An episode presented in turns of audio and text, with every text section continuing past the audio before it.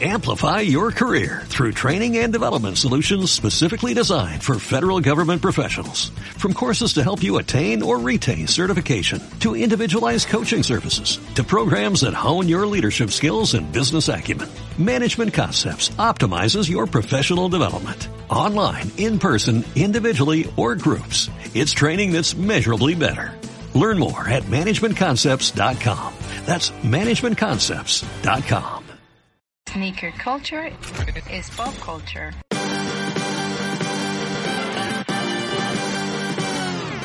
Muy buenos días, tardes, noches, mis fieles y adorados y hermosos corceles. ¿Cómo estás, Emi? Yo me siento motivado con esa introducción que acabas de dar, ¿eh? Como que me motivó. ¿Sí? Sí, La- sí, tra- me- Traía poder. Pues sí, es que imagínate que te di- de por sí ya eres un corcel. Ajá. Y luego te dicen bello, güey, poderoso, pues uno sale con la confianza Ah, Sí, arriba, ¿no? Sales, pero así, Pero mira. todo, güey. Entonces yo creo que deberíamos de hacer eso así con tus vecinos, ¿no? Buen día, bello corcel. Un día le voy a hacer así a mis vecinos, güey, a ver qué hacen. Mi querido y equino amigo, muy bello día. Muy bello día, mi equino amigo. Regáleme usted un buen relincho. Oye, si, güey, imagínate que alguien te hiciera el relincho. No, me cago de risa, güey. Un así. día hay que salir así a la calle, güey, con una cámara y así con ese speech hasta que alguien nos dé un relinchido. Me parece bien. Ah, mira, ese puede hacer algo padre. A Y vemos unos sneakers también, ¿no? Sí, sí, es buena idea, me gusta. Vamos a armarlo. Eh, pues eh, le sube un poquito el volumen. Pues esperamos que estén muy bien. Este es el podcast de Sneaker Open. Ya saben que según nosotros es el podcast más divertido del Sneaker Game. Ah, según nosotros y según la gente, güey. A mí me han dicho que la verdad nos ven porque pues no pretendemos ser como nada más que lo que somos, ¿no? Sí, normales, ¿no? Tal cual. O sea, sí, sí, sin muchas Sin pretensiones. pretensión. Justa esa es la palabra que estaba Sí, fí- buscando. fíjate que eh, eh, a- hoy o ayer, no me acuerdo qué día empezó, eh, Spotify hace como esta lista Los conteos, ¿no? Ajá, los conteos de lo que escuchaste en el año. Y este, y estuvo padre porque hay un par de, de nuestros seguidores. Nos pusieron, ¿no? Nos pusieron, estuvo padre. Y este, se siente bonito ver que la gente te escuche. Ya sé, de hecho, a uno de ellos, güey, a Strange Esteban, Ajá. lo, lo conocí ya físicamente porque hace poco, güey, la semana pasada publiqué en mi Instagram que estaba dando en adopción unos gatitos que mi amada novia Polly se encontró Ajá. y él se quedó uno, güey. Ah, qué chingón, qué Ajá, padre. Él, él con su hija y los dos, obviamente, facheros, facheritos, güey, traían unos pares con mucho fuego de Jordan 4. Órale, qué buena onda. Él es muy buena onda, Sí. siempre está como atento a todo lo que Sí, es hacemos. buen tipo. Y este, y está chido. Fíjate que entre mis podcasts más escuchados, pues, obviamente salió el de Sneaker Open, eh, salió el de Leyendas Legendarias, que me gusta mucho. Está divertido. Sí, es divertido. Salió Lace Top, me gusta escuchar También, el de Lace claro. Top. Y este, y el de... mm, y otros como de, de, de- de otra cosa, ¿no? Que no necesariamente son, son sneakers. Y este, y se me hace padre, o sea, qué chingón que, que este, por ahí salió en, en uno de los reposteos que hizo Lace Top, alguien escuchaba igual, ¿no? Tenía como Up y Sneaker Open. el Lace Top y Sneaker Open y se me hizo, se me hizo muy padre porque eh, al final hablamos como de cosas de los, del, del mismo tema, pero de cosas diferentes. Sí, abordando lo diferente. Ajá, y entonces- todo bien con ello, ¿no? Sí, eso se me hace que está muy chido. Eh, creo que eh, eso es algo que no sé si pasa en todos los países Ajá. ni en todos los medios, pero se me hace padre cuando puedes abordar un- una misma pasión desde diferentes puntos, Claro. aunque, aunque a veces es el mismo, puede ser el mismo tema, pero Sí. lo abordas diferente y, y se me hace padre porque entonces ya los la gente que escucha pues ve como diferentes estilos o formas de, de abordar el contenido y eso se, se me hace bastante Sí, y cool. opiniones, ¿no? Porque hay algunas, por ejemplo, que están bien contrapuntuadas, güey, ¿no? Por ejemplo, nosotros no pensamos lo mismo que piensa Desempacados o Lace Claro, Top acá. sí, sí, sí, y a lo mejor bueno. para ellos un par es maravilloso y para nosotros es una basura. Y está divertido y que la gente también tenga como estas dos cosas eh, que se puedan argumentar bien de por qué está chido o por qué no está chido. Creo que también le da sazón, ¿no? Al Sí, le- le pone le pone algo padre, ¿no? Si no, pues, sí estaría muy aburrido. Sí. Pero, bueno, fíjate que, ah, o sea, íbamos a hablar de otra cosa esta semana, pero la noticia del domingo pasado, de este eh, que fue 28 de No no sé noviembre. vivo. Según yo fue 28 de noviembre. Este, pues nos devastó. Fue un, Nos sacudió. sí, fue algo que, pues, que cimbró al mundo del, del sneaker game, de la moda. O sea, yo creo que sí, esta del noticia fue, de todo. sí fue domingo 28. Sí, esta noticia yo creo que sí fue un, un parteaguas. Y hablamos, o estamos hablando de la noticia de, de la muerte de Virgil Abloh. Sí, el pasado domingo eh, nos enteramos eh, y publicamos justo, ¿no? Que, que ese gran personaje y creador de la escena, formador de la escena del sneaker game y de que se, yo lo catalogaría también como un democratizador de la moda.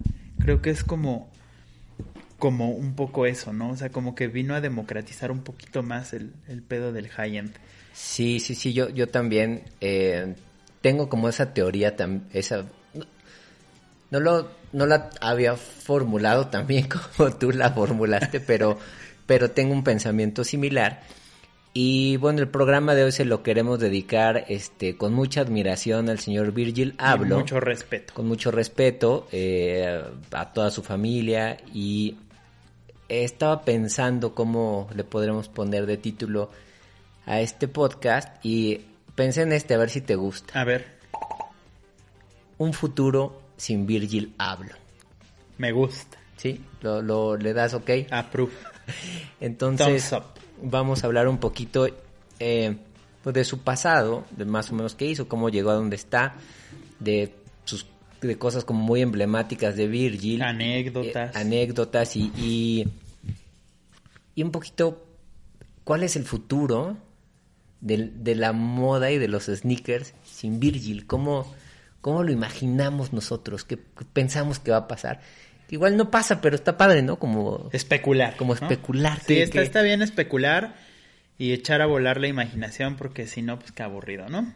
así es. Y obviamente pues sí van a salir un par de chascarrillos y demás, pero es con todo respeto, es porque así somos y se Sí, acabó. sí, no, O no, no podemos dejar de... de- de, serlo, o sea, estaríamos traicionándonos a Sí. nosotros mismos. Sí, sí, sí, pero con, como dice Emi, con, con todo el respeto y, y la admiración que, que yo creo que todos le tenemos a... Al señor Virgil. Al señor Virgil Abloh. De hecho, pues, tenemos pares de él, ¿no? Sí, sí, a mí me gustan mucho eh, la marca Off-White y no necesariamente los pares que son de colaboración. O sea, a mí Sí. me gustan los, los de diseñador, Los pues. de diseñador sí están muy perros. Esos, los que, tú sí tienes... Están en un billete. Sí, son, un- sí están caros. Pues es que es- sí, Sí, es high-end, es una marca de lujo, ¿no? Ajá. Pero esos que tienes están muy bonitos. Y hay otros que a mí me gustan mucho como de una temporada pasada. Los pondremos en el video de YouTube. La verdad, yo ya mi memoria no me da para tanto.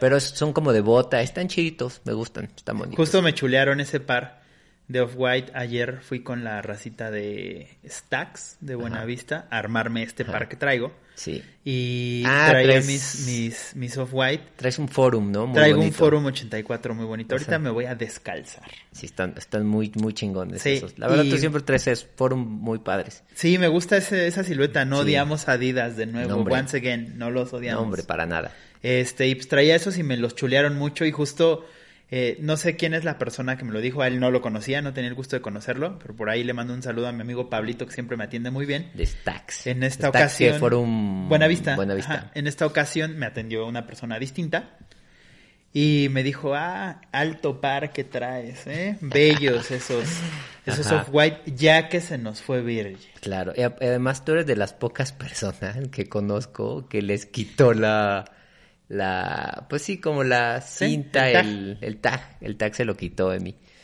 Este, bueno, pero empecemos eh, a, a hablar de, de Virgil y vayámonos muy, a- muy Al atrás, principio. al principio. ¿qui- ¿Quién fue? Eh, Virgil Abloh creció en un barrio de clase media de Chicago. En Chicago, correcto. Hijo de inmigrantes ganeses. Gan- sí, me, en- exactamente. me encanta, güey, que sea hijo de inmigrantes. Durante sus años de formación, el padre de Ablo dirigía una compañía de pintura, mientras que su madre era costurera. ¿No te hace mucho sentido a lo que al final se dedicó? Pues es que es, es, es, es li- literal, güey, el, como dicen por ahí, la manzana no cae muy lejos del árbol, ¿no? Mamá costurera, papá con tuvo acceso a pinturas, colores y demás, o sea, o lo veía, no sé. Entonces creo que me hace todo el sentido del mundo.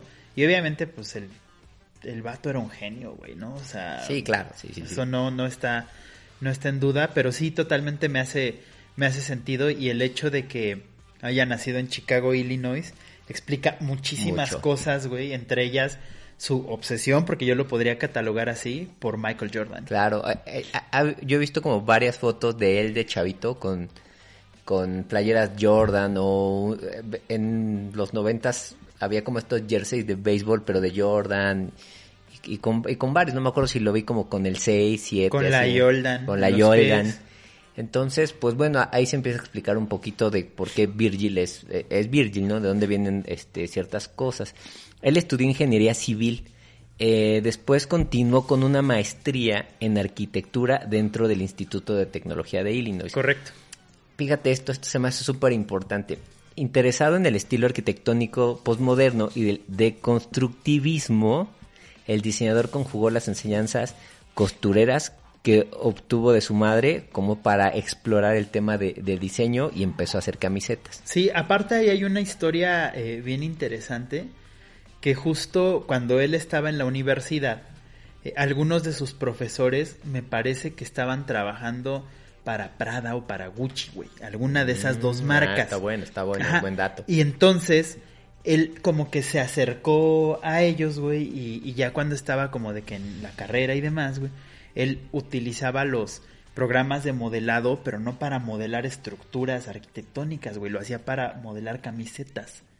Entonces, pues hay datitos ahí chidos, ¿no? Y en su juventud, bien dicen por ahí en la película de The Matrix, eh, la vida no carece de un sentido de ironía.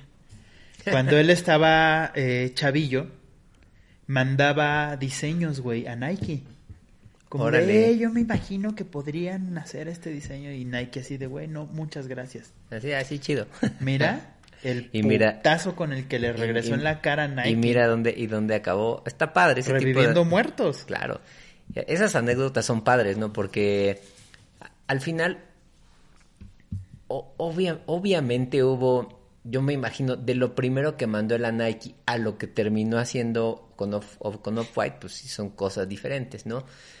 Eh, tal vez, no sé, como que pienso, tal vez si le hubiera hecho caso Nike al principio, tal vez pudo haber sido contraproducente para su carrera. Who knows? Sí, sí, sí. o es- pudo llegar a haber sido el doble de picudo, ¿no? Claro, sí, sí, sí. Un- Uno nunca sabe. Pero creo que el camino que tomó es el camino correcto. Correcto. que- Y, y nos dio muchas cosas, güey. A mí, ¿sabes qué se me hace interesante de esto? Cuando, ahorita que lo estaba platicando, eh, que estudié arquitectura y se interesó mucho por el de constructivismo.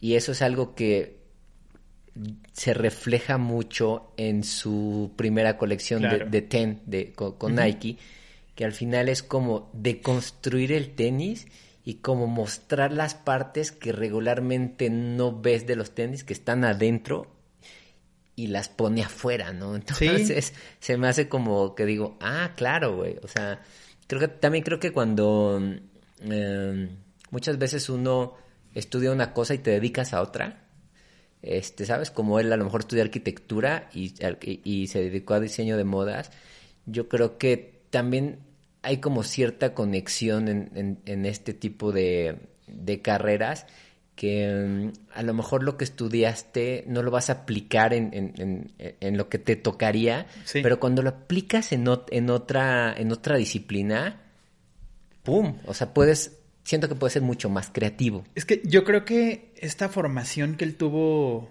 de ingeniería civil y arquitectura le generó, o no, no le generó, le potenció su buen gusto. Eh, si escuchan es mi, mi perrito que está ladrando. Viernes, ven, salúdame mejor, en vez de porque, hacer lío. Cuando pasa un perro afuera Se de pone, mi casa, ah, pues se está protegiendo, se, ¿no? se pone, se pone mi, mi- O tengo otra teoría. Es un cholo estamos hablando de Virgil, nos vino a visitar, güey. Ándale. Porque los cholos se manejan en el. Mictlán, güey, ¿no? Sí, puede ser, y, ¿eh? y él ya está en el Mictlán porque Virgil, hermano, ya eres ya eres mexicano. ¿no? Sí, sí, sí. Oye, me, Puede me gusta, me gusta la teoría, ¿eh? Me Puede gusta. ser.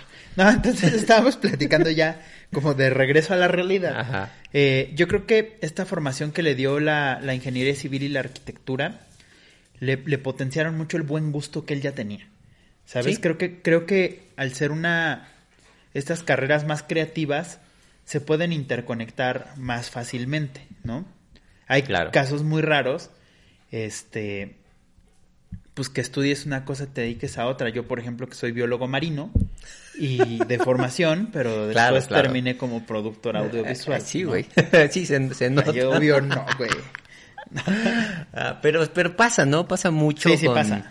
Con, o sea, estudias una carrera y acabas haciendo otra cosa diferente y cosas que aprendiste en la otra la aplicas en- Y está chido. y, es- y está padre porque salen cosas bien interesantes. Correcto. Pero bueno, después de, de este tema de, de, de lo que, de lo que estudió Virgil, Ay, a este, wow, mi, en mi casa hoy están sucediendo muchas cosas. Sí, es Virgil. Es, es Virgil, no, no, Ah, no, no, no es Virgil. no es Virgil quien apareció, pero bueno, eh, ya después de esto, de- del tema de, mm, De la lo que arquitectura, estudió ajá. y todo esto, Virgil, fíjate, eh, antes de, de revolucionar todo el tema de, de la moda y de los sneakers, eh, a- a- Hablo conoció a alguien que yo creo que, que cambió su vida, güey. O sea, para mí fue un punto de quiebre también para él y fue que conoció al señor Kanye West. Ah, sí. Creo, creo que hay otro antes. A ver.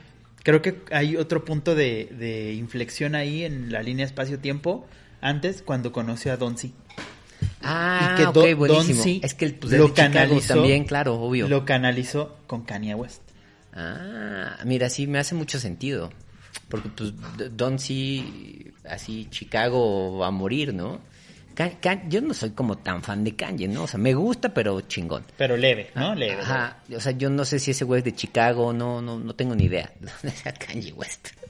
Pero no sé si, si hay como ahí un, un clan de Chicago que... Un que- gang. Un gang de Chicago, pero bueno, entonces a través de Don C conoció a, a Kanye West Según yo sí.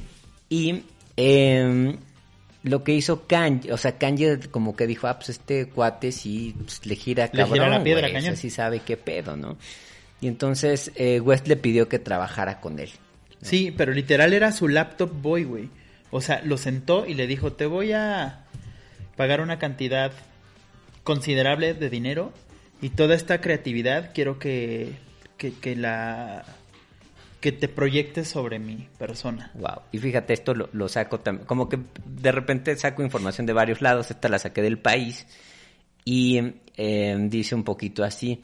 Eh, Virgil Abloh dio sus primeros pasos de la mano del rapero Kanye West, con quien coincidió en 2009 y empezó a colaborar poco después. Desde 2010 fue director creativo de la agencia creativa del rapero, Donda, como su último disco. Eh, ¿Cuándo? en 2010, ¿no? ¿Cuándo? En do- ¿Cuándo? En 2010. y se encargó de la imagen y del concepto de Watch the Throne, el álbum de West y Jay-Z. Correcto. Entonces fundó su primera firma, Pyrex Vision. Ay, Dios. es que sí, mis perros son muy latosos, o sea, Pero hoy andan... No, es que es el espíritu. es el espíritu. de- Bueno, de Virgil. mis perros regularmente cuando yo estoy en la casa todo el tiempo quieren jugar. así. Ah, ok, ok. Son así como que Los les- míos sí son más laxos. No, los míos son así como el demonio, así de Menos todo- Ramona, porque ella es joven. Los otros dos ya son ancianos. Ah, bueno. Estos también son. Bueno, no, Viernes ya tiene, va a cumplir siete años y LeBron pues, está chiquito. Y este, y son, les encanta echar desmadre. Está bien. Es, es lo máximo para ellos. Pero bueno, regresemos a, a, a- a Virgil. Ajá. Y este. Ah, bueno, y cuando estaba con, con Kanye, fundó su primera firma, Pyrex Vision, una marca que recomponía y, y etiquetaba viejas prendas procedentes de los saldos de firmas de prestigio.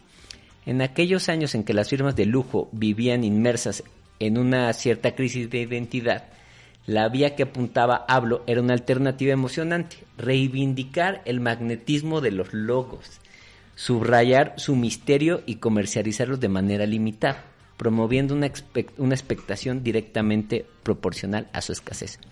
¿Tú sabes por qué fracasó este proyecto de Pyrex? Eh, y no. lo digo fracasó porque no fue culpa de Virgin, por una demanda. Hay una Mm. marca eh, de recipientes para cocina que se llama Pyrex. Ah, claro, sí, sí, sí. Y pues hubo un tema legal ahí fuerte. Ah, no sabía. Y por eso el proyecto, ¡pum! caput. Yo, yo la verdad no, no recuerdo la marca Pyrex, eh, pero ahora que, que estamos leyendo todo esto, pues si, si nos ponemos a pensar, si hubo un momento de la moda en que, hubo un momento de la moda que a todos traían acá el logo, ¿no? ¿Te acuerdas así de, de todas las marcas? Sí. De Louis Vuitton, de Guess, de... Hubo Tommy Hilfiger, es como el, Hay algunas que siguen, ¿no? Ajá. Como con Y, de después como que se apagó, ¿te acuerdas? Que Sí. ya, como que no se veía, Sí, o todo muy chiquito, no, ¿no? todo, muy, chi- todo muy chiquito, más como... Yo me acuerdo que en un... No me acuerdo en qué capítulo hablaste, que com- creo que fue como cuando trabajábamos juntos en Vice, como por el 2011, que Ajá. era como más normcore, que, que todo Sí, era que era como normcore, ajá. Ajá, eso, no- normcore. Pero, pues este güey dijo, no, regresemos el tema de los logos, ¿no? que se vea. Que se vea acá, acá perrón el de logo. Agüicho Domínguez, ¿no? Agüicho Domínguez. Y, y también eso viene mucho como de la cultura del rap, del hip hop. Como que siento que ahí no, no, no se dejó tanto, no, no lo dejaron tanto de lado el, No. el tema de que se viera acá la marca. Pues sí, acuérdate, más o menos en los ochentas, noventas, todas las marcas eran Sí, enormes, ¿no? claro. Y sobre todo en la, la parte como que bien mencionas de, de hip hop y demás, o sea, sí era como muy, no sé si la palabra estrafalario sea correcta, pero es la primera que se me viene a la mente, como que era todo muy llamativo, ¿sabes? Como grande, como estampados de colores con figuras geométricas en los pantalones, así. Entonces creo que un poco va por ahí. Y creo que por ahí hay un una frase que dice, pues puedes sacar al vato del barrio, pero el barrio jamás sale del vato, ¿no? Y creo que pues Chicago tiene su esencia como ciudad. Sí, Igual que Nueva York, igual que muchas ciudades de Estados Unidos tienen su identidad y que parte de, por ejemplo, de lo que estamos usando tú y yo en este momento las gorras, que son los equipos, le dan identidad a las ciudades. ¿sí? Claro. Cosa que no hemos logrado al 100% aquí en la Ciudad de Sí. México. Pero ahí vamos. Ahí vamos, poquito a poquito. vamos. Y al final creo que mm, eh, siento que en esa época, como en ciertos años, como que mm, algunas personas despreciaban estas, estas, esta ropa como con logos muy grandes, Sí. como que te etiquetaban como de mal gusto, como, como que decían, ah, o sea, no, no perteneces como a mi clan, ¿no? Porque, porque usas, este, pues sí, no sé si traes, si traes una camiseta de Tommy Hilfiger así con el logote, pues como que no, no era, ¿no? Sí, no, no, no entraba y aparte la moda se percibía pues de una manera bien rara y bien diferente, ¿no? Por eso mi primer comentario que él llegó como a democratizar. Claro. Y era Él y muchos. Sí, y también era esa época cuando estaba American Apparel a tope y que todo era también así como Pu- muy... Puro basic. Ajá, puro basic y este... eh, Y, y se me hace raro, o sea, como que yo a veces no lo logro enten- en- o sea, entender en mi cabeza, o sea, sí sé por qué pasa, porque siento que los seres humanos tendemos a, este, pues sí, a hacer, este, a echar a los que no son como nosotros, Ajá, sí, como a, como ser medio racista o clasista, como como, a segmentar, ¿no? ajá, como a segmentar. Yo O sea, con los míos, tú con los Ajá, tuyos. se me hace súper chafa. Pero eh, creo que esos mismos que, que, de- que, se vestían como muy normcore y decían, ah, pues, no, pues esos que traen las camisetas de logo, qué pedo, son los mismos que hoy traen las camisetas off-white. Pues nosotros como hemos pasado por todo, mi niño, nos hemos trepado a todos los trenes. Claro. Pues Sí, pero creo que nosotros como que nunca... no, no, no, no segregamos, Ajá, ¿no? Es pues como no, dices, ah, cada quien en su patín y listo. Y este mm, y bueno, a- al final como como lo estamos viendo hoy, sí fue algo que a los años se volvió tendencia, ¿no? Esta- Sí, sí, y sigue. sí, sí, pues sí. sigue siendo tendencia, o sea, no nos vayamos más, más lejos, o sea, de las tendencias que le ha dado como el hip hop y la cultura como underground. O sea, ¿te acuerdas de la colección que acaba de sacar hace poquito Russell con, con Hugo Boss? Claro. La, la ropa es grande, güey. O sea, es, es oversized, pero oversized de, de afroamericano gabacho, güey. Así Sí, de sí, sí. colgadota. Entonces, pues, güey, ¿cuándo tú ibas a imaginar, güey, que sin estos movimientos que ayudaran a poner como, como el ojo de las marcas high-end, güey, en la cultura más street, más under, ¿cuándo ibas a imaginar, güey, que Hugo Boss iba a tener una playera oversized? No, nunca, menos en colaboración con Russell, güey. No, no, no, no, no, nunca lo hubieras pensado. Nunca lo hubieras pensado. Este tipo de personajes nos ayudaron a construir esa clase de cosas, güey. O sea, a Virgil y a, y a otros tantos más les debemos un montón de cosas. Claro, sí, sobre todo esa moda o esa cultura de las minorías. ¿Sí?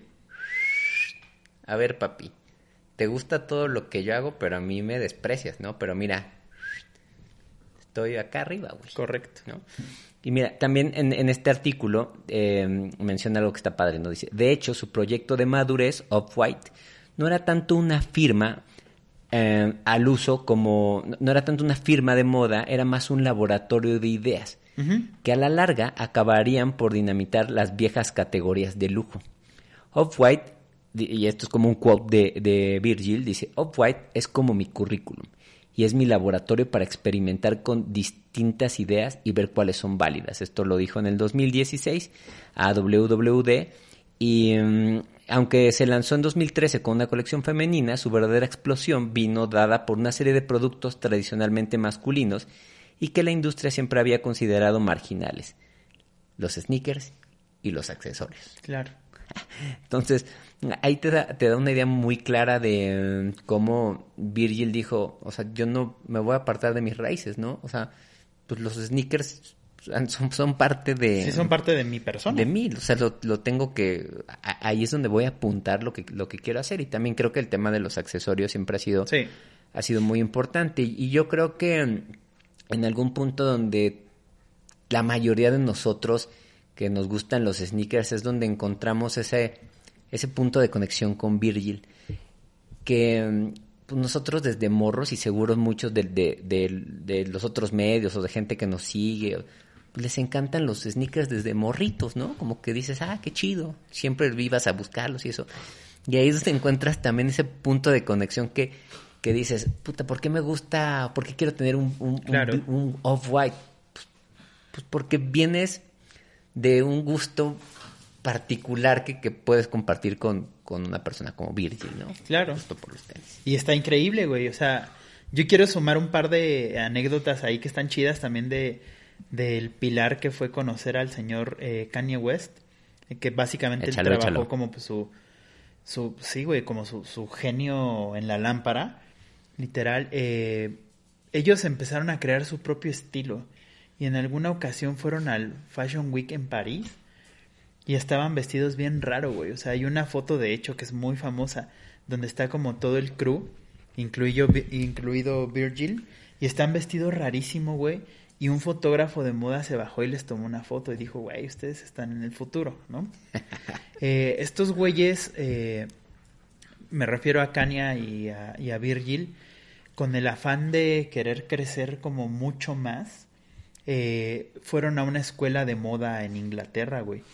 Y se presentaron con una maestra que es picudísima, que tipo te estoy hablando que le dio clases a Alexander McQueen y no me lo estoy inventando, güey, literal, le dio clases a Alexander McQueen. No, bueno. Ah, Y- ajá, y la señora les dijo así, literal en palabras más o menos, ustedes están bien pendejos. Ustedes están haciendo ya mucho más y algo mucho más avanzado que todos los alumnos que tengo aquí en la clase. No les puedo enseñar nada. Qué heavy. Qué fuerte, los, ¿no? los corrió como en Ajá. muy buen pedo. Y en su afán como de, pues sí, como de querer aprender y demás, los dos tipos se fueron a Italia, güey, a hacer un internship en Fendi. En Fendi. Güey, Vir- eh, Virgil lo entiendo un poco porque todavía no era lo que llegó a ser. Pero, güey, Kanye West ya era Kanye West. Claro. O sea, no me imagino a cualquier cabrón de Fendi diciéndole como lo que tenía que hacer, ¿sabes, güey? O sea, Órale, no, entre- no entregaste la tarea, güey. Ajá. Y, o sea, se me hace como chido que... Sí. que y, y te demuestra, güey, por qué Virgil, pues, güey, es una de las grandes diseñadores de, de, de la historia de la moda, pues porque tenía esa hambre, güey, y, y tenía pues como, pues sí, como esa paciencia, güey, de, de esperar su momento. Creo que es, es eso también, que fue como paciente y supo interpretar muy bien los tiempos en los que se le presentaban las oportunidades. Claro, no, totalmente. Creo que eh, es absolutamente real lo que, lo que dices, ¿no? Eh, y a mí me gustó mucho este artículo. Eh, te voy a leer también ot- otra parte que me, que me gustó porque creo que desenvuelve o como que desenrolla muy bien todo lo que nos dejó este Kanye, Virgil. No, ese sigue Eh, vivo. Sí, se sigue vivo, sigue. Es que la Kardashian dentro de poco me lo va a envenenar, pero aún sigue.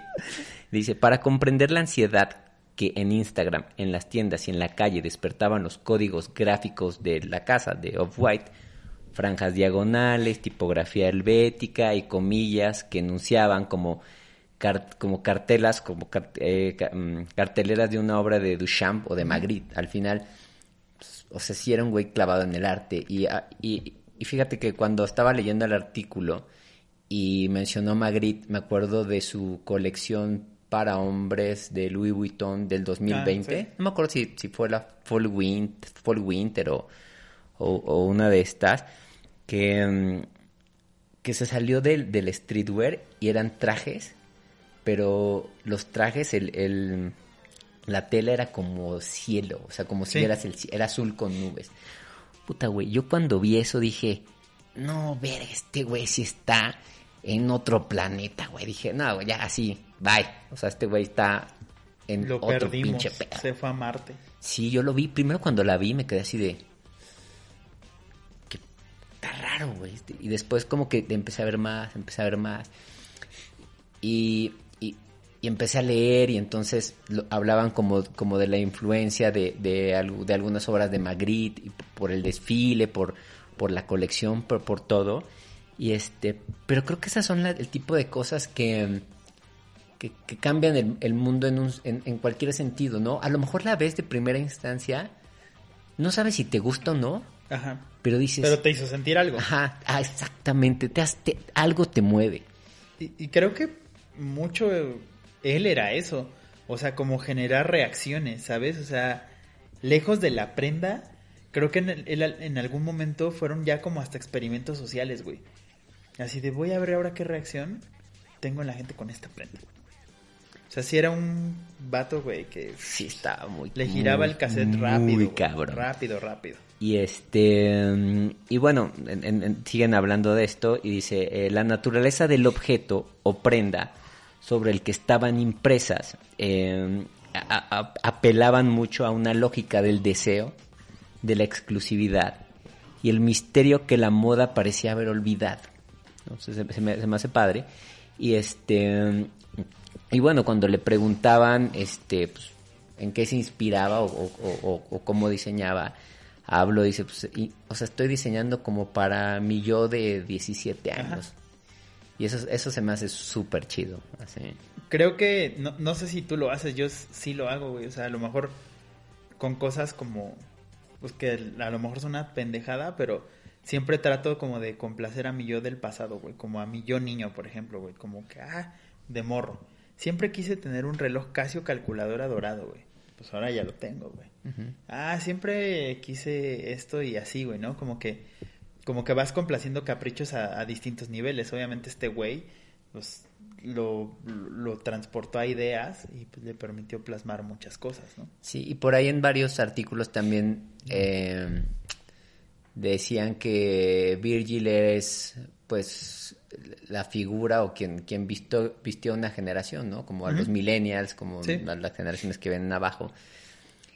Y mm, yo creo que lo veremos con el paso de los años, pero mm, igual te acuerdas cuando mm, eran los 80, los 90, que había estas, estas grandes marcas que, mm, que no necesariamente eran las marcas de super lujo, pero que sí simbolizaron una época, como Calvin Klein o como Sí, sí. Guess, eh, como Ralph Lauren, que, que no era Louis Vuitton, sí, que, pero... se, que se quedan ahí en medio, ¿no? Que ta- no, no son este fast fashion, pero tampoco llegan a dar el brinco a high end, ¿no? Como que son, ahí están. Y, y- y marcan una generación, güey. O sea, Yo me acuerdo que cuando se pusieron muy de moda los... eh, Cuando Calvin Klein era puta, todo el mundo quería Calvin Klein, güey.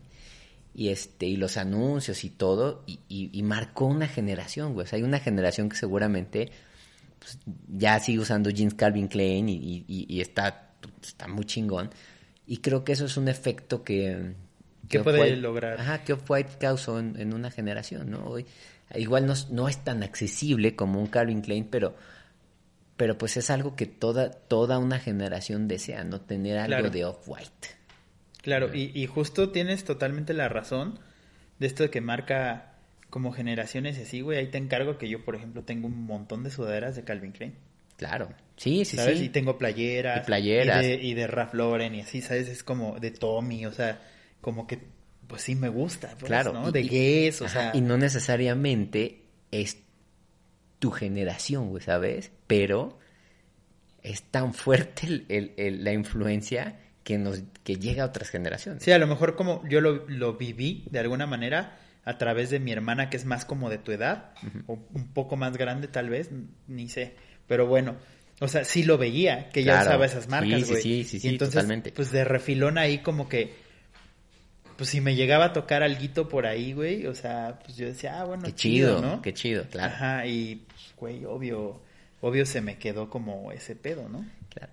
Y fíjate que eh, a lo mejor me voy a saltar un par de cosas, pero si, si tú crees que nos tenemos que regresar, nos regresamos. En, en 2017 para mí fue así el un parteaguas bien cabrón para la para el mundo de la moda, para Virgil, para los sneakers y fue la colección que hizo con Nike, Off-White de, de 10, o sea, lo de los 10 pares Los más 10, icónicos de Nike eh, por Off-White. Para mí ese ya fue el... Yo lo veo eh, como que a nivel de, de mérito fue cuando le colgaron la medalla a Virgil de eres un ganador, güey. O sea, porque igual pudo trabajar con, con quien quieras, güey. y Era director creativo de la parte de hombres de Louis, Louis Vuitton, güey. Y lo mismo, te- pero te aseguro, güey, que ninguno de esos momentos representó tanto como lo que representó esa colección de Off-White de Ten. Porque, güey, justo como lo venimos hablando, o sea, el carnal es de Chicago, tenía una admiración bárbara por Michael Jordan y obviamente por la marca, güey, por. Nike. Desde morro mandó diseños, güey. Entonces yo creo que es, ese es el momento en que ese güey materializó como pues todos sus logros, ¿no? Por lo Sí. que trabajó tantos años. Creo que, creo que ese fue el momento. Sí, a, a mí, este, para mí esa colección de Ten fue, fue algo que, como cuando hablamos de cosas que han revolucionado el mundo de los sneakers, para mí ese es uno de los, de los puntos clave, es ese momento. Sobre todo pensando también mucho en México, porque mm, yo me acuerdo que, aunque ya existía como una cultura de los sneakers, y ya había sneaker fever, y había muchas cosas, y había tiendas, y había gente que comprábamos, o sea, ya, ya habían pasado muchas cosas, ya, ya Shelter, ya había estado Shelter, ya había cerrado, estaba los en Guadalajara, ya estaba los, o sea, ya había mucho, Sí, ya había un camino, ¿no? Ya había un camino. Eh, yo me acuerdo que cuando los lanzaron, eh, los sneakers, y los comprabas en Lost, pues no había como todas esas dinámicas que hay hoy. Pues, la gente se tenía que formar para comprarlos. Correcto. Y los fueron lanzando así cada cierto tiempo. Y me impresionó ver las filas que había fuera de Lost, que podían dar una vuelta a, la- a una cuadra de Polanco, la gente haciendo Y ahí fue, aunque para nosotros podría ser algo normal, por, por- porque nos gustan los sneakers y sabemos y todo este, fue cuando mucha gente que no tenía ni idea dijo, ¿Por? por, pues, ¿qué regalan ahí en Polanco? ¿Por qué hay Ajá. esa fila? Pues, ¿qué? Claro. ¿Qué? O sea, que, pero, pero no lo decían como en mala onda. Ajá, era curiosidad. Ajá, lo decían sorprendidos. Y entonces, pues uno decía, es que es la colección más esperada del año, es. Nike por Off-White.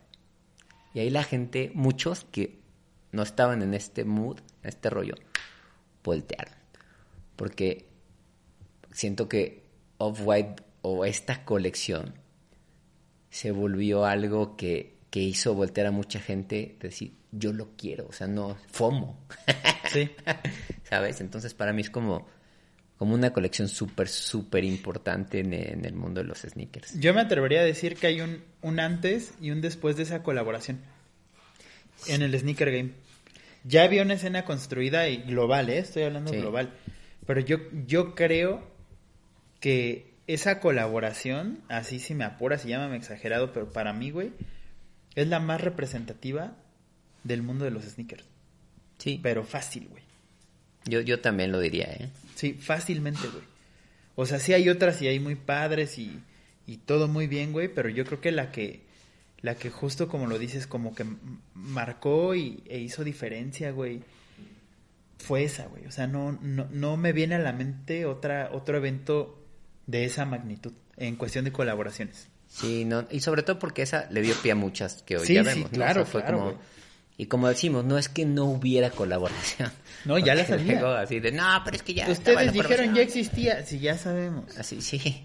Pero esta sí tiene un. Tiene. tiene eh, o sea, tiene eso que a veces es muy difícil de, de- de percibir o de encontrar. Que fue que el público que no tenía nada que ver con esto volteara a ver el mundo de los sneakers. Claro. Dijera, que dijera, ¿qué está pasando? O sea, ¿por qué hay esas filas? ¿Qué, qué, qué, qué hay? ¿Qué regalan? Porque al final los tenis, pues, pues costaban lo que costaba cualquier tenis, o creo que eran un poquito, un poco más. un poquito más caro, pero no, no, no eran una, No, no, no, no. no eran como unos tenis off white, Sí, no. sí son más caros. No, porque por ejemplo un par eh, de colaboración, vamos a hablar a precio de retail, güey. Están por muy caro con 4.900 pesos. Ajá. Un par, el más barato de Off-White te ha de costar como 8.500, el más Sí, básico. que es como, como, como, Como- un, como un Vans, ¿no? Sí, como, ajá, como un tipo un Vans, güey. slip-on o un- y, ya, y ya vienen algunos otros un más, clásico. por ejemplo, los que yo tengo valen como, ¿qué será? Como 15 mil, 16 mil, Sí, por ya son ahí. más- más- ya más. son como un poquito más arriba y hay otros de veintitantos, güey. Sí, hay unos. Y entonces, eh, pues al final no, no eran pares exorbitantemente caros, pero la gente se, se volvió loca. Yo tengo un par aquí, lo bajé solo como para, ver, para, para recordar la nostalgia, obviamente. Tú ya me los has visto. Pero voy a fingir que no. y que lo agarre viernes ahorita. ¡Pah! Y lo destroce. Pero, o sea, o sea, ya la caja está. O sea, a mí Ah, me vale. pero, pues- O sea, a mí me vale gorro. No soy de los que cuida las cajas ni y uso los tenis y me vale madres. Pero, pero este es uno de la colección de ten que, que este, pues un, un muy buen amigo me, me ayudó a conseguirlos porque eran una, una locura. Y, y aparte me consiguió pues mi par Tu favorito. silueta favorita, Mi silueta ¿no? favorita, ¿no? O sea, aunque de lo que más tengo es Jordan. eh, Lo que te mueve en la Ajá. vida es el Air Force sí, One. él sabe que para mí el Air Force One es como mi top, ¿no? Y, y pues, o sea, me lo, me lo consiguió y este, y, y este, y pues es como el único, es el único par que tengo de, de colaboración con Off-White, ¿no? A mí no me gusta como irme a, a- a Sí, pelear no. por tenis. Creo que Ni no- comprar en reventa, ¿no? O como sea, nosotros no somos, ah, nosotros no somos de ese rollo, pero, pero este par me, me gusta mucho, eh, desde que me lo consiguieron, se me hizo así hermoso.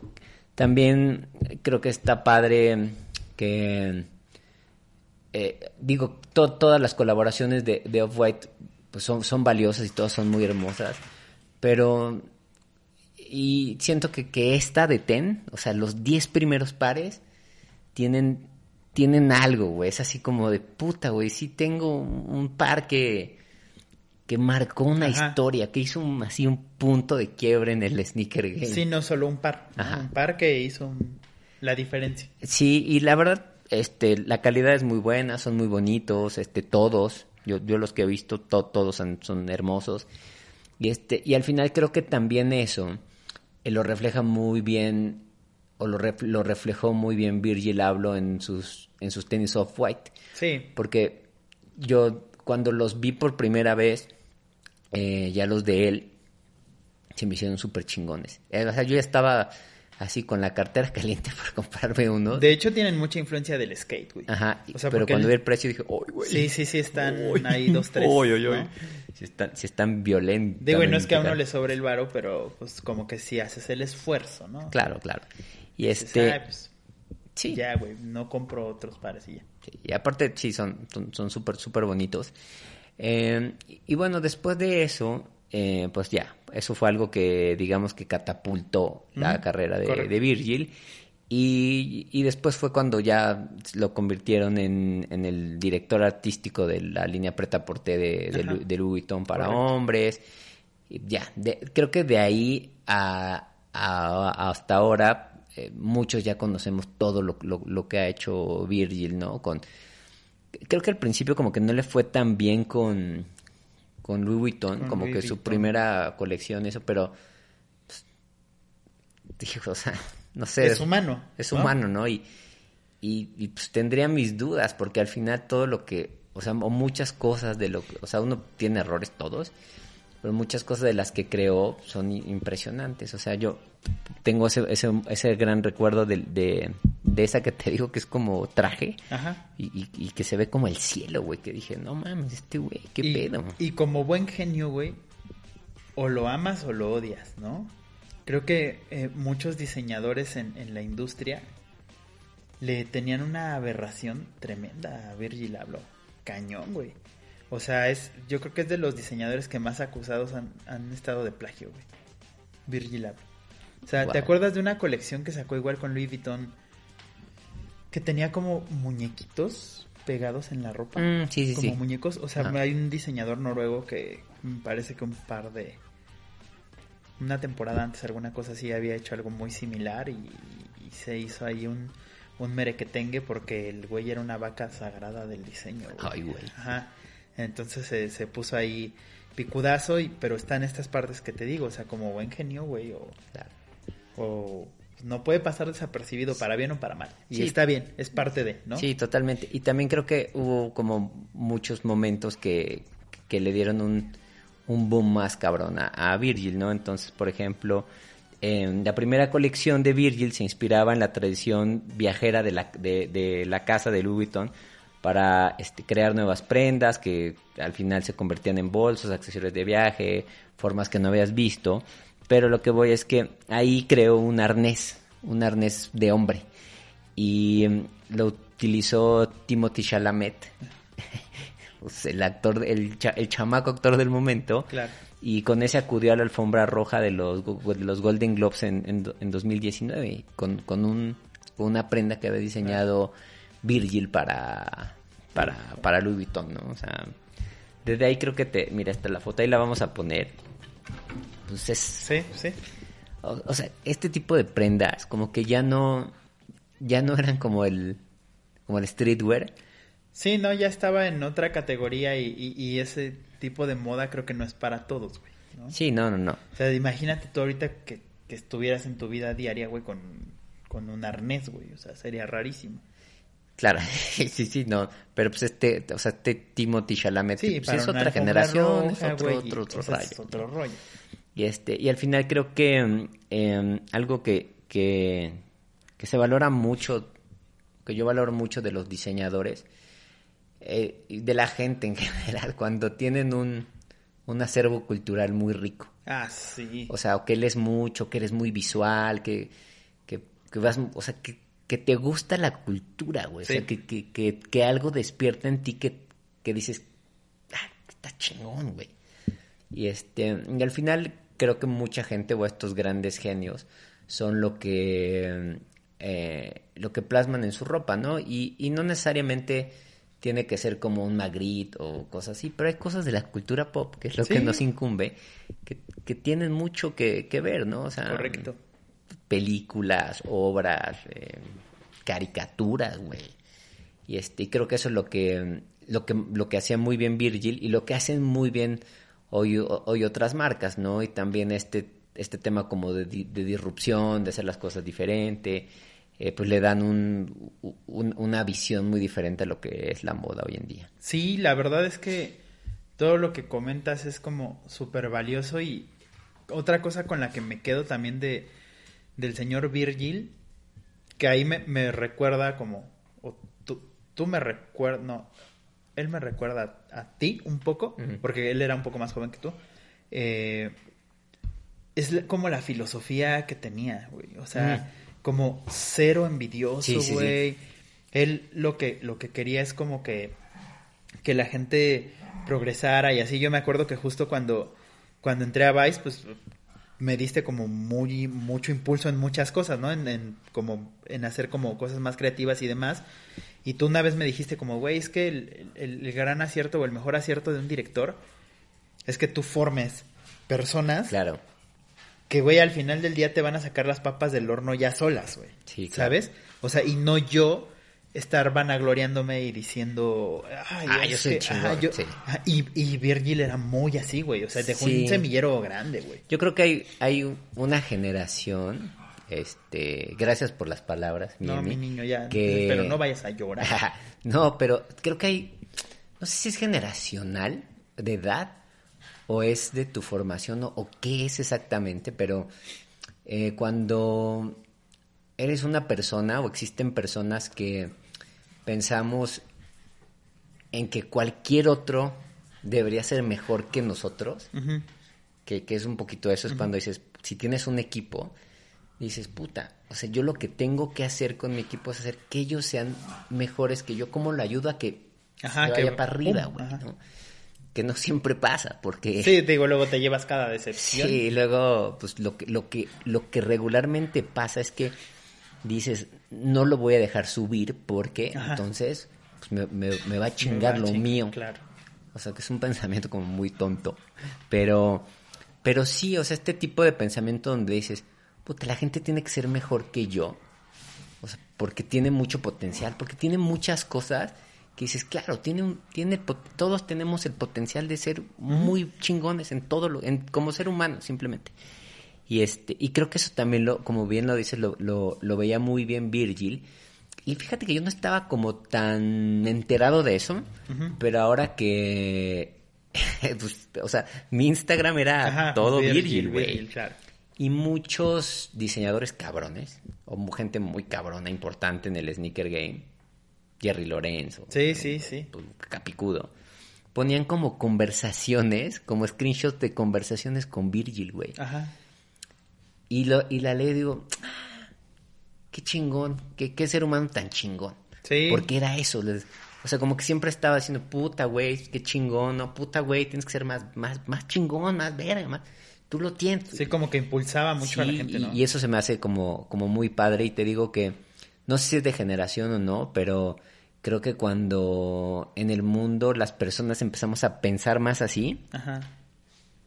Y creo que las generaciones más abajo lo tienen más claro, güey. Pues, Güey, ¿no? O sea, dices, pues, de esto se trata este pedo, ¿no? De estar aquí. Pues sí. De sí, ver pero cómo- no todo el mundo lo, Sí, lo sí, sí. comprende y sobre todo en el medio que nos manejamos nosotros, güey. De publicidad, este pedo, no mames. Es no. imposible por pisotearte. Sí, güey. porque el, el ego, te- los mata el La ego. industria del ego. Eh, Los mata el ego. Bueno, quiero que me des una opinión de cómo es el futuro sin Virgil. Tengo algo muy claro y, y- y se fundamenta como, como justo en la plática que estamos teniendo. Yo creo que el futuro está en buenas manos. Creo que... Ay, güey. A ver, sí, sí, sí, está bueno. Creo que es de estas personas que llegan a trascender tanto una industria y que él ser como, como fue y esto que estábamos comentando de que pues, siempre era muy positivo, siempre trataba de impulsar a las personas. Off-White, recordemos que no era Virgil Abloh, era un equipo. Claro. Y atrás hay más personas, güey. Y Virgil Abloh tuvo interns, güey. Claro. Y, y Virgil Abloh tuvo, algunos dicen, diseñadores junior, ya tenía algunos senior. Entonces creo que, que dejó una escuela de alguna manera y por eso digo que el futuro está en buenas manos. Creo que, creo que for- formó a bastantes buenas personas. Sí, mira, yo no. Cuando me quedé así, ay, güey, es porque te hice la pregunta, pero yo no tenía claro nada, güey. Como que no sabía. Pero. Pero me hace mucho sentido lo que dices, güey. Porque, Pues yo así lo veo. porque el tip, más que un gran diseñador y un gran creativo, lo que se puede ver es que era una gran persona. Sí, que era un gran tipo, güey. Y a eso súmale el conocimiento y la creatividad y eso, entonces digo, claro, güey, seguramente la gente que hoy trabaja en Off-White, o la gran mayoría, tiene esa filosofía. Sí, ya son bien picudos, güey. ¿no? Entonces, güey, sí pueden hacer cosas muy chingonas. Y si no lo hacen ellos, tienen la visión, espero que tengan la visión de decir, puta, ese güey que era el intern, puta, es un pinche, va a ser, es un va a ser pinche el nuevo genio, Virgil. Abloh. Así Puta, como Don sí lo seleccionó a él, Ajá. alguien va a seleccionar al que, al que a veces falta, o sea, creo que a veces lo único que necesitas, güey, es una frase o un pequeño empujón para cambiar tu destino así, cabrón, güey. O sea, y creo que no, no tuve el gusto de conocerlo a Virgil, pero creo que era esa clase de persona como que si de repente te veía di- dibujando y te decía como, güey, si está cabrón y así, lejos de decir, no, esto es una mierda, como que trataba de, de impulsarte, ¿no? Como, órale, está bien picudo, güey, yo jamás lo hubiera hecho porque no me lo imaginaba así, Claro. ¿sabes? Entonces creo que esa clase de cosas te impulsan mucho, güey, como diseñador y como creativo y como sea, güey. Imagínate Sí. que alguien de ese calibre te diga unas palabras así, güey, pues te pone en automático acá, güey. ¿no? Sí, sí, sí. Y este, y, y creo que ahí es donde mm, creo que el- lo más, tal vez lo más valioso de, de Virgil que, que nos deja a la humanidad, o a sí, tal vez no sea su tema creativo, sino su calidad, Su humanidad. su calidad de persona, ¿no? Puede ser. Porque eso, como tú dices, puede hacer que, que la moda y que el streetwear que- trascienda a, a otra cosa, güey, ¿no? A, a algo que, que hoy no hemos, que hemos visto muy poco, que no hemos Claro. visto, güey. Porque también, al igual que la publicidad y que muchas otras industrias, hay mucha envidia, mucho ego, mucho... Muchísimo, güey. Puta, esto es, esto es mío, tú, no sirves, o sea, eso, eso existe. Y esta pequeña como semilla que pudo haber sembrado Virgil o que, sem- que sembró en, en su en su marca, Sí, en su círculo. claro, puede, puede hacer una diferencia muy, muy chida, ¿no? Porque ahí es donde regresamos al mismo punto. Puede haber una persona que, como tú dices, te esté dibujando y, y lo vean y, y es lo que decimos, o sea, órale, güey, o sea, no sé qué estás haciendo, pero pues, yo nunca lo hubiera Ajá. hecho, güey, ¿no? Y es cuando dices, ah, puta, güey, ahí hay algo, cabrón. Ahora te voy a dar otro planteamiento basado en lo mismo que ya dije, que también está interesante. El futuro después de Virgil depende en gran parte, como ya lo comenté, de, de- del semillero que él dejó. La otra parte depende de que nosotros investiguemos, güey, quiénes en su equipo tenían, tienen proyectos también alternativos aparte de Ah, Off-White, güey. Está padre, eso me gusta. ¿Para qué? Pues para estar checando y para estar impulsando, güey. Y de cierta manera, pues estás como impulsando un proyecto que, que, que, que este gran genio, güey, apoyó. Claro. Sí. ¿Sabes? Entonces creo que también es responsabilidad de los que nos gusta el streetwear y los sneakers y demás, investigar un poco, o sea, ver qué andaba haciendo por ahí, pues como el equipo de, de Virgil y seguro encontrarás hoy en día con el internet, güey, encuentras todo. Claro, obvio. O sea, y, y, y ver otras propuestas diferentes, güey. Y a lo mejor en una de esas, güey, el intern que te, tiene su marca de playeras, güey, va a ser el siguiente güey. Claro, sí. Entonces, eh, creo que creo que es un bonito cierre de, de como tributo a Virgil, ¿no? Que Y lo que decimos siempre, o sea, el mundo es más amplio que estos caballos que nada más ven aquí enfrente, güey. sí, sí, sí. Hay Sí, hay, muchas hay- cosas. hay que ver, hay que ver muchísimo, hay que conocer mucho, hay que, hay que estar abierto a, a- a- a muchas cosas. Eh, y creo que mm, como lo, como lo platicamos hoy, eh, pues, el, el valor de, de Virgil Abloh va más allá de, del diseño. Sí, es más, sí, más como en un pedo de calidad humana, creo. Sí, sí, sí. Y este, y bueno, con, con esto llegamos al final de, de este sentido homenaje Sí. al gran señor Virgil Abloh, ¿no? Estuvo, estuvo bien padre y aparte siento que como que no lo estamos y parece que estamos pachecos, no lo estamos. No, no, O sea, no. pero sí Pero como sí. que sí siento que tuvimos una práctica de marihuanos, güey. Sí, fue como de marihuana, pero, pero, eh, pero creo que eso estuvo chingón, güey, fue lo importante porque llegamos a, al punto donde era Virgil como persona. Como persona, no, no como objeto. Ajá, no como un objeto. Y eso es muy chingón. Pero ¿sabes por qué lo abordamos así? Porque cuando no te diste cuenta le aventé MDM a los vasos de agua. Ay, me sentí en Vice, güey. Sí. Cosas que pasaban en Vice, Cosas ¿no? que Que, de repente así te torcías nada más ¡ay! Ay, en esa bonita compañía. en esa extinta Ajá, ahora. ya extinta, eh, triste. triste, pero- muy triste. Pero bueno, eh, llegamos al final de este podcast. Espero que les haya gustado, que hayan aprendido algo y que, mm, bueno, que nos sigan escuchando. Nosotros nos pueden seguir, obviamente, en Sneaker Open, en Instagram, en TikTok, en YouTube y en todas las plataformas En de audio. completas, güey. Así es. Y eh, nos pueden seguir en nuestras cuentas personales. A mí me siguen en arroba tuxpi. A mí me siguen en arroba Emilio Kovacs. Y pues nada, o sea, reflexionen un poco este cierre que tuvimos. Chequen eh, lo que anda haciendo por ahí el equipo de, Virgil. eh, chequen otras cosas que incluso no hizo Virgil. O sea, el, el mundo es bien extenso. Y creo que eso como lección nos queda. Así es, así es como bien lo, lo dice Emi, como bien cierra el programa. Eh, yo nada más les digo, sean buenas personas.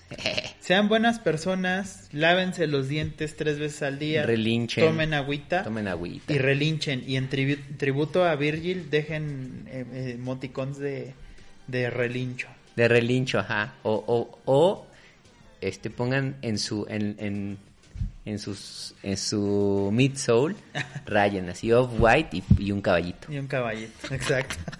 Bueno, nosotros nos vamos eh, nos vemos en el siguiente programa. Bye. Oye, estuvo picudo este episodio. Sí, güey, sí estuvo muy bueno. Sneaker culture is pop culture. Hablaremos sobre misterios sin resolver. En lo posible, los miembros de la familia y policía han participado en la recreación de los eventos. Lo que estás a punto de ver no es una transmisión de noticias.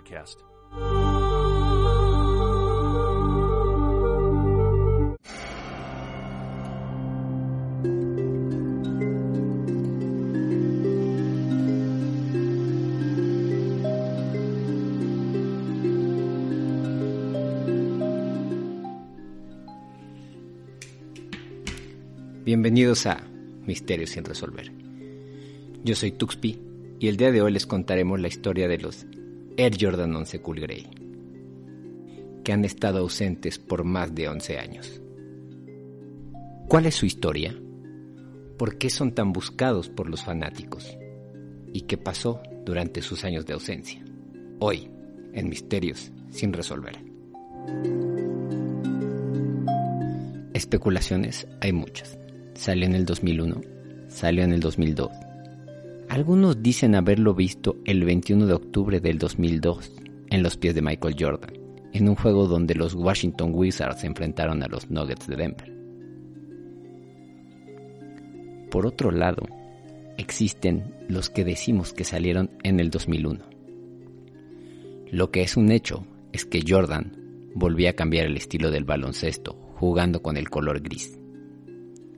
Esto era algo que Jordan ya había hecho, no precisamente con ese color, pero recuerden las Jordan 1 y sus colores prohibidos, o las combinaciones exclusivas que usaba para los All-Star Game. Nunca visto en sneakers de baloncesto de ese modo, el gris del Jordan 11 tuvo un impacto inmediato tanto en las canchas como fuera de ellas. Buscando en los anaqueles de la Deep Web, encontramos que el histórico director de producto de Nike, Gentry Humphrey, se inspiró en uno de los modelos sagrados de Nike, las Air Max 95. A partir de aquel primer Jordan 11 se rompió el tabú del gris en el baloncesto. Posteriormente lo repitió con el Jordan 9, con el 4 y con el 3. Pero, ¿a qué nos referimos cuando hablamos de que estuvieron ausentes por más de 11 años? La última vez que salió este par a la venta de manera oficial por Jordan y Nike fue en el año 2010, en esta misma versión High. Tuvieron que pasar 11 años para que reaparecieran en el mundo de los sneakers. En el 2018 vimos de manera oficial nuevamente la salida de este par, pero en su versión low. Si ustedes están buscando este par, estas son sus señas particulares. Cuenta con charol premium y Nubuck, una amortiguación Nike Air de largo completo y una suela traslúcida, dejando atrás el misterio Este par saldrá a la venta en Nike Sneakers. Está atento. 11 de diciembre, 11 de la mañana.